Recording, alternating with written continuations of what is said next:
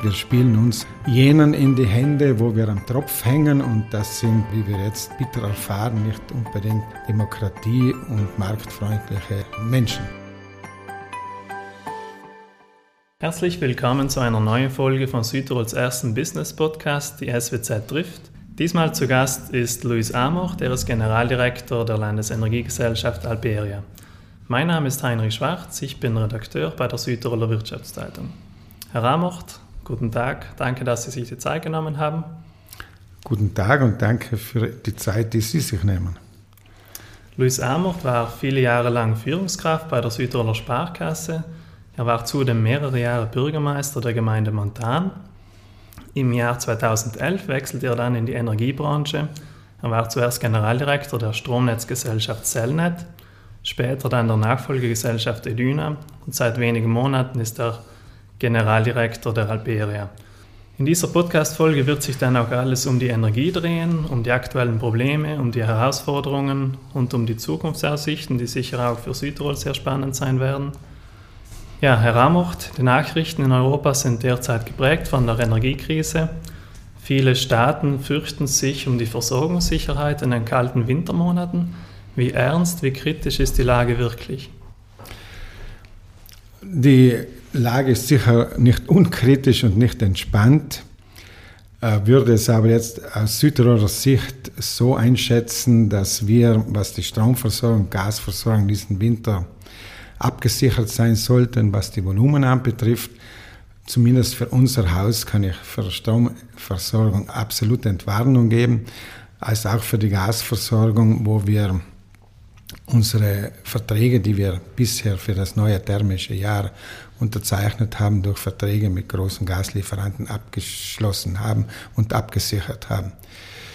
Die Nachrichten aus Italien sind auch jene, dass die Speicher, die Gasspeicher jetzt in der Zwischenzeit wieder recht gut gefüllt sind und im Vergleich zu anderen Jahren eigentlich den Normalstand erreicht haben. Sehen Sie dann zu viel Panikmache derzeit in den Medien? Na, die Situation insgesamt ist sicherlich problematisch. Äh, es ist problematisch auf der Preisseite, sowohl was den Gas- als auch den Strompreis anbelangt. Es ist sicherlich auch für Europa insgesamt nicht unkritisch, aber denke, dass da schon einiges hausgemacht ist. Europa findet einfach nicht zusammen. Wir sind auf dem Papier eine, eine europäische Gemeinschaft, aber wir sehen wieder nach der Pandemie jetzt, wo wir durch die Energie eigentlich die Chance hätten, eine, eine vereinigtes Europa zu werden, gibt es immer wieder Staaten, die ausscheren und wir spielen uns eigentlich jenen in die Hände, wo wir am Tropf hängen und das sind, äh, wie wir jetzt äh, bitter erfahren, nicht unbedingt Demokratie und marktfreundliche Menschen. Hat sich Europa in den letzten Jahrzehnten zu sehr in die Abhängigkeit von Russland begeben? Wenn wir sehen, äh, nicht nur in Abhängigkeit von Russland, wir haben ja bitter erfahren, dass Europa erstens nicht mehr eine unbedingt große Rolle in der Weltgeschichte spielt. Wir waren in der Pandemie abhängig von China und anderen Staaten. Wir sind jetzt von Russland abhängig. Italien ein bisschen weniger glücklicherweise, was uns jetzt anbelangt. Wir wenden uns jetzt auch an, an anderen Teilnehmer, an, auf andere Kontinente. Ob wir davon vom Regen die Traufe äh, fahren, wissen wir nicht. Tatsache ist, dass wir in vielen Bereichen, äh, in technischen Bereichen, in Rohstoffbereichen, aber auch in anderen technischen Entwicklungen einfach in einer Abhängigkeit von anderen, äh, anderen Partnern sind, die wir immer wieder bitter zu spüren bekommen. Wenn man dann die Zeit 15, 20 Jahre zurückdrehen könnte, was müsste Europa in seiner Energiepolitik anders machen? Wir reden seit äh, in der Zwischenzeit ja, zehn und mehr äh, Jahren über den Klimawandel, über Klimapläne. Wir wissen seit vielen Jahren, dass wir uns von der Abhängigkeit von Erdöl und von Erdgas lossagen sollten. Es gibt Möglichkeiten, wenn wir an die Autobranche äh, denken, dann muss ein Quereinsteiger äh, die europäischen Großmarken aufwecken und äh, vor sich her schieben, um endlich auch in, diese, in diesen Bereich zu investieren. Deswegen, ich glaube, wir haben die Möglichkeit Elektromobilität. Zum Glück sind jetzt die großen deutschen Marken auch auf diese Entwicklung aufgesprungen und investieren groß. Ich glaube auch, dass wir im Wasserstoff sollten die Potenziale ausloten. Und ich glaube, dass wir auch im Energiebereich oder in der Produktion Sonne, Wasser und Wind durchaus Möglichkeit haben und hätten und nicht nur als einzige Alternative, wie wir jetzt wieder äh, zu Nuklear bzw. Kohle zurückgehen. Ich glaube, es ist, es ist überhaupt nicht zu spät, nur sollten wir jetzt endlich den Worten Taten folgen lassen. Zu den Alternativen kommen wir später noch. Ähm, kurz noch zum Gaspreis, zur Abhängigkeit von Russland. Man hört jetzt von Forderungen einer Gaspreisdeckelung, von der Abkoppelung vom Strompreis. Wie könnte denn eine ideale Lösung aussehen jetzt für die anstehenden kalten Monate? Ja, eine ideale Lösung wäre, ähm, wenn sich Europa endlich zusammenraufen würde.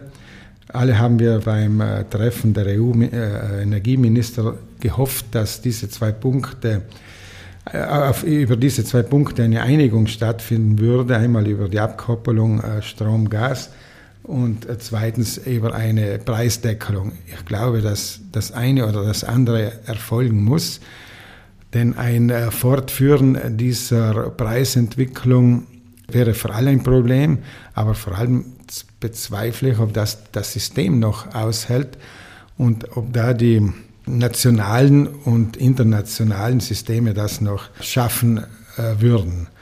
Natürlich ist äh, bedingt Gas äh, aufgrund der Marktgesetzesangebot und Nachfrage Russland reduziert bzw. Ähm, spielt mit, mit, dem, mit dem Gashahn. Auf der anderen Seite ist China, der starke Nachfrage nach, oder die Nachfrage nach Gas stark erhöht hat und wir uneinig sind und sicherlich ausgespielt werden. Ich glaube, dass es unbedingt eine Gasdeckelung brauchen würde, um auch Stärke zu zeigen und nicht einfach uns in unserer Abhängigkeit ähm, hinzugeben. Halten Sie es für möglich, dass es gelingt, so einen Gaspreisdeckel einzuführen?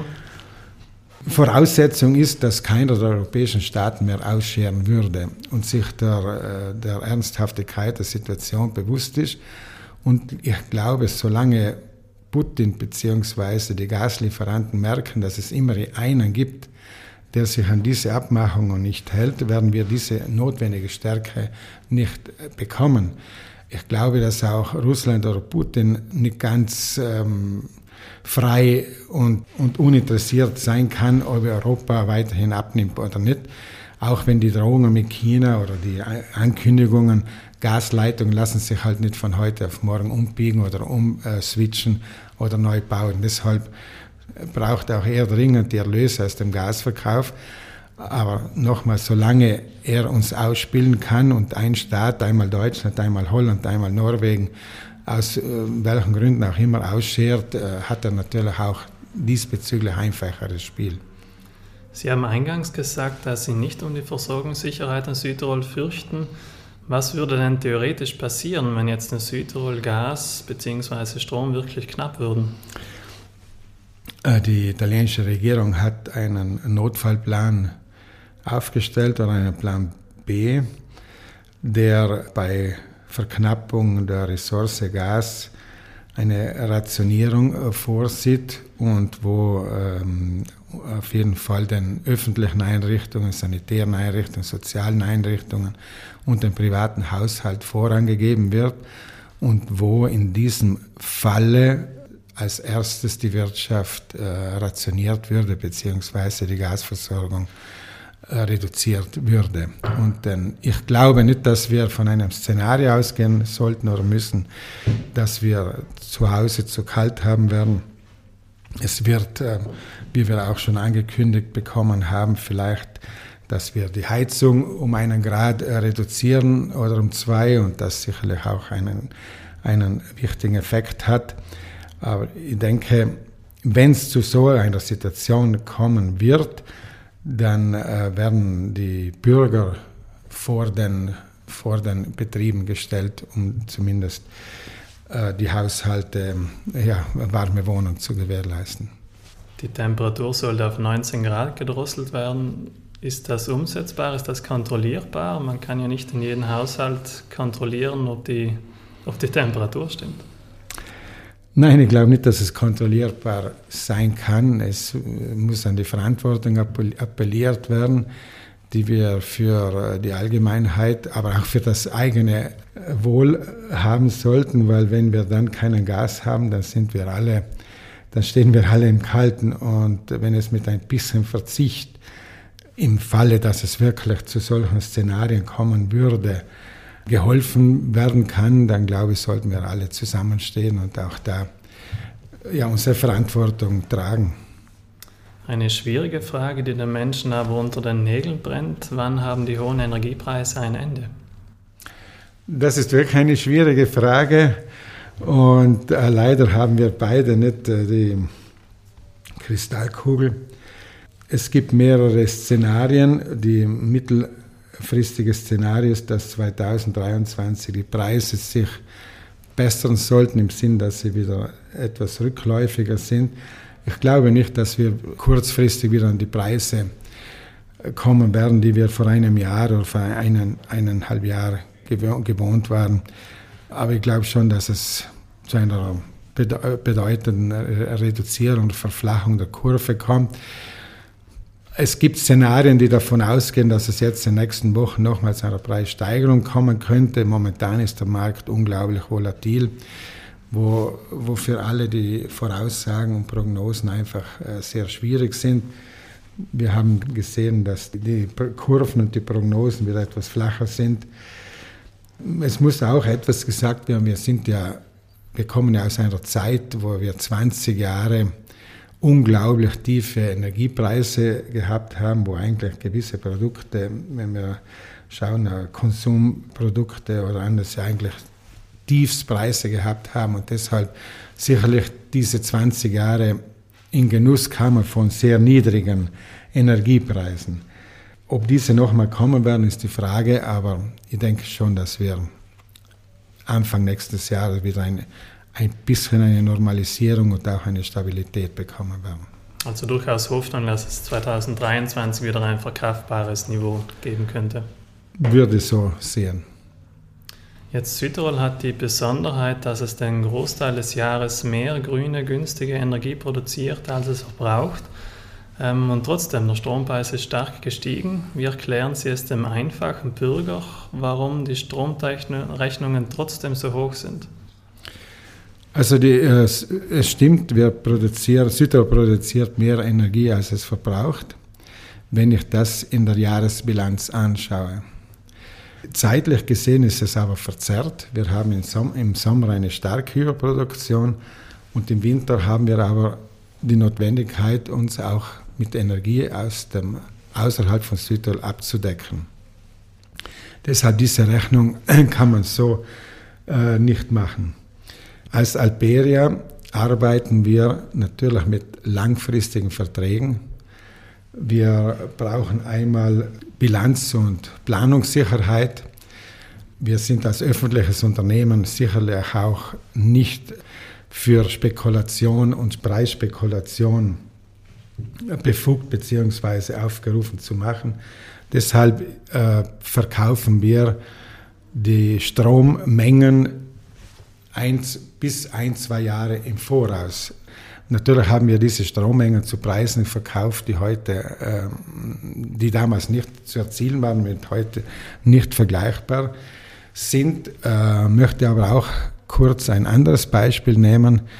Wir haben in, in den Covid-Zeiten durch unsere langfristige Absicherung und Preis, oder Preispolitik auch die Möglichkeit gehabt, den unseren Unternehmen und auch den privaten Haushalten bis zu 90 Millionen Liquidität zu geben und vorzuschießen und Aufschub von Zahlungen zu tätigen, obwohl da die Preise weit drunter gewesen wären und durch unsere gesagt, Planung damals das uns möglich war, obwohl wir damals Tiefstpreise hatten.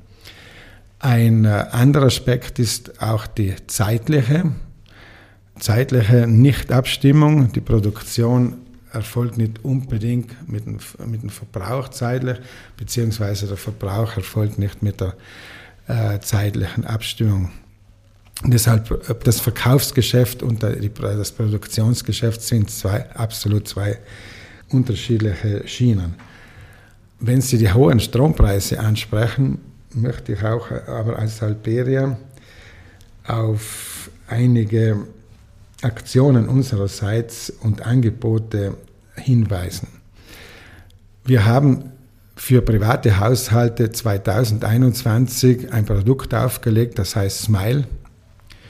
Und das garantiert bis das ganze Jahr 2022 allen Haushalten, die das unterschrieben haben, einen Preis von 96 Euro. Äh, bei heute Preisen von 600 Euro. Deshalb äh, haben da 40.000 Haushalte, die das Produkt angenommen haben, ähm, nicht das Thema, dass sie hohe Preise zahlen müssen. Wir haben heuer im Frühjahr ein weiteres äh, Angebot aufgelegt, das heißt Alperia Eco. Das garantiert für die ersten 1500 Kilowatt äh, Verbrauch einen Fixpreis von 135 Euro.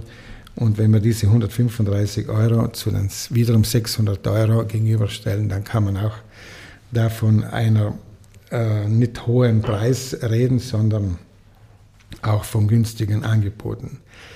Es gibt auch im, im Internet äh, veröffentlichte Preistabellen und wenn wir die Durchschnittsfamilie hernehmen, die 3 Kilowatt und einen Verbrauch von 2700 Kilowatt im Jahr hat, dann haben wir im Vergleich zu allen Anbietern, nationalen, aber auch lokalen in Südtirol, eine Preisdifferenz von 30 Prozent, also gut ein Drittel liegen wir äh, weit voraus vor allen anderen Anbietern. Es gibt äh, keinen anderen, der ein ähnliches Produkt hat. Und auch dieses Produkt haben 20.000 Haushalte bisher unterschrieben. Auf der Wirtschaftsseite unterstützen wir äh, die Wirtschaft mit äh, Konvention, sowohl was den äh, Südwirtschaftsring und GNA anbelangt, als auch die Einkaufsgenossenschaft im Unternehmerverband für energieintensive Unternehmen. Jetzt ähm, insgesamt gibt es aber auch die Tatsache, dass Südtirol in den nationalen Strom, das nationale Stromsystem eingebunden ist und dort der Preis vorgegeben wird. Sehen Sie keine reellen Möglichkeiten, dass Südtirol den Strom direkt und günstig an die Endverbraucher weitergeben kann, sprich ohne den Umweg über Rom? Unsere Stromproduktion erfolgt in so großen Mengen, dass die ans Hochspannungsnetz eingespeist und verteilt und transportiert werden muss.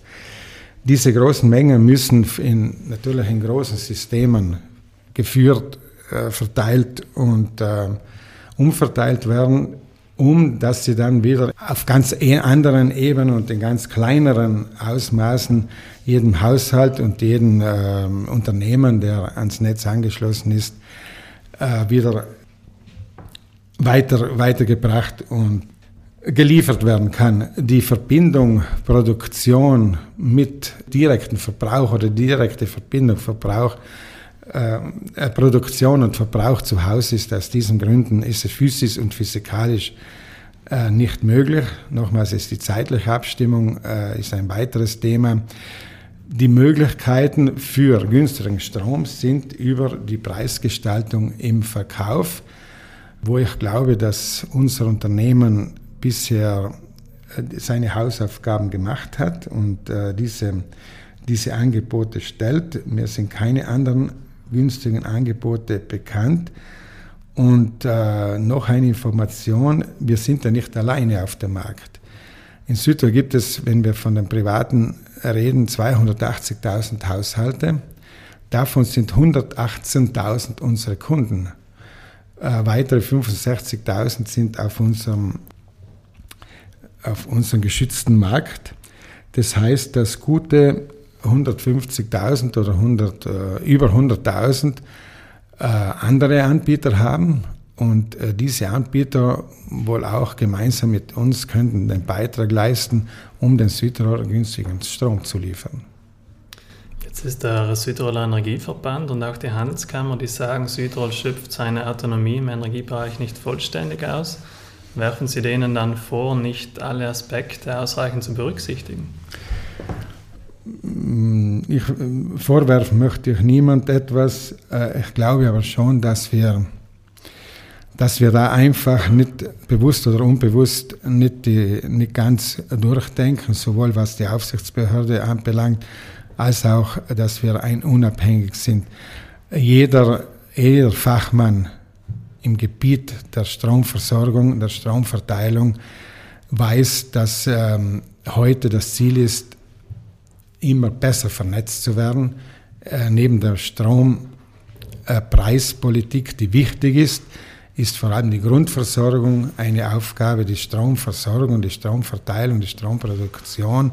Es muss genügend Strom äh, produziert und im ausreichenden Maße äh, verteilt werden. Die Stromversorgung und die, die Gewährleistung von guter und genügender Energie darf ja nicht aus dem Auge gelassen werden.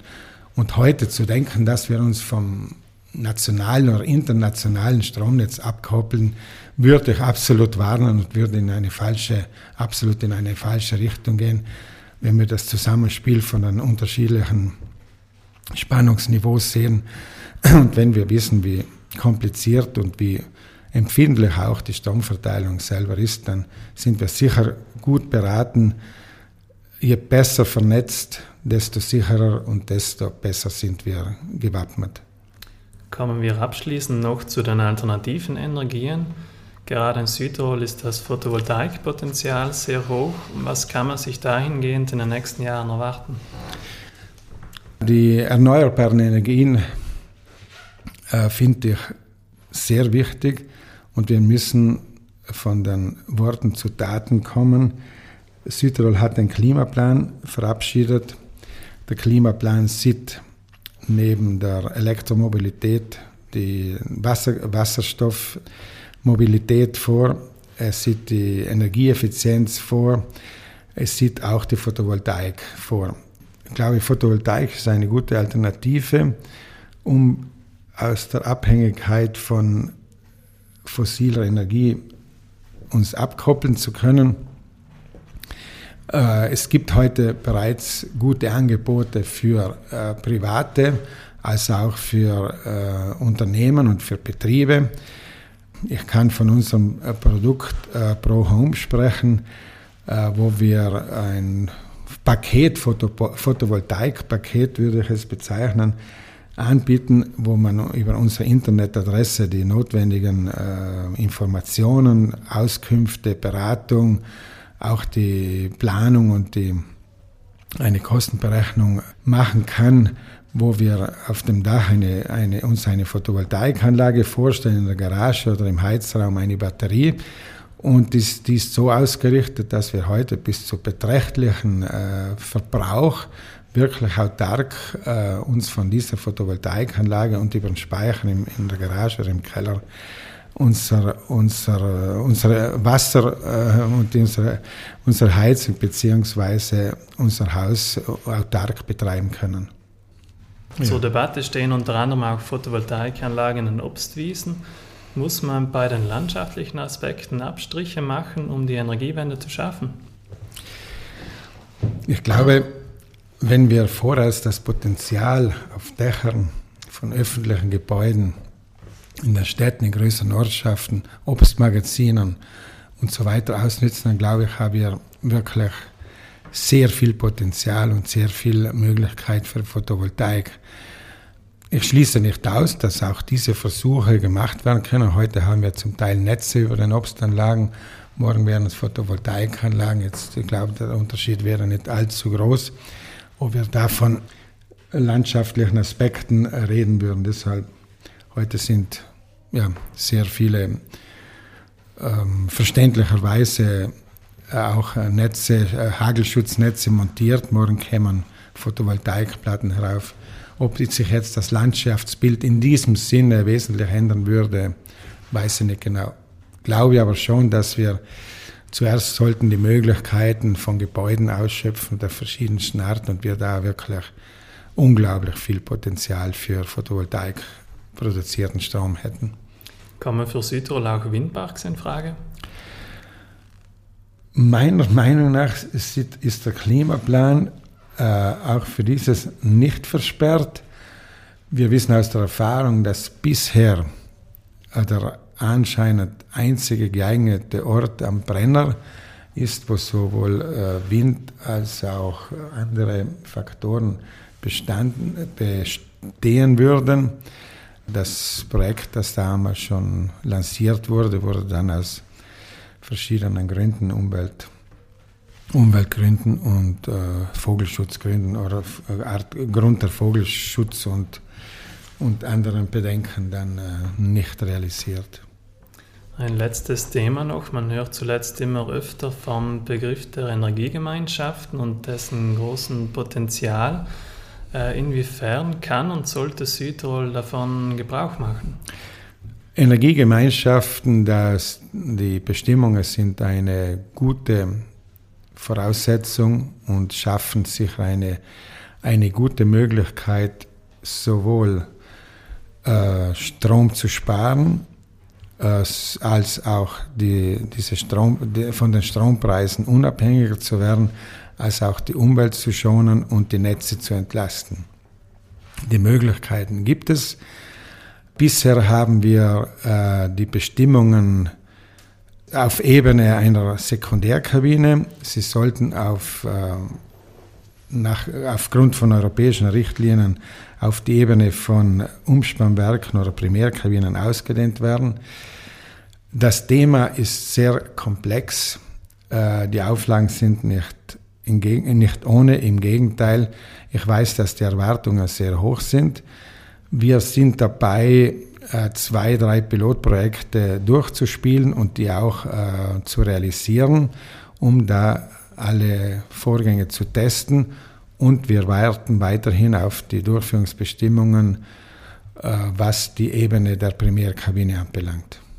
Kommen die Energiegemeinschaften eher für Private, für Haushalte in Frage oder eher für Unternehmen? Äh, sowohl als auch. Äh, es gibt äh, sowohl für Haushalte als auch für Unternehmen. Es gibt aber auch für Haushalte und Unternehmen. Es ist gerade für diese, für diese unterschiedlichen, unterschiedlichen Notwendigkeiten und unterschiedliche Möglichkeiten auch gedacht. Und es ist sicherlich ein sehr interessantes Instrument. Hoffe, dass es bürokratisch nicht zu komplex und zu schwierig gestaltet wird. Gut, Herr Rammer, danke Ihnen für das interessante Gespräch. Wir wünschen gutes Gelingen bei Ihrer neuen Tätigkeit, am Ende im Interesse von uns allen.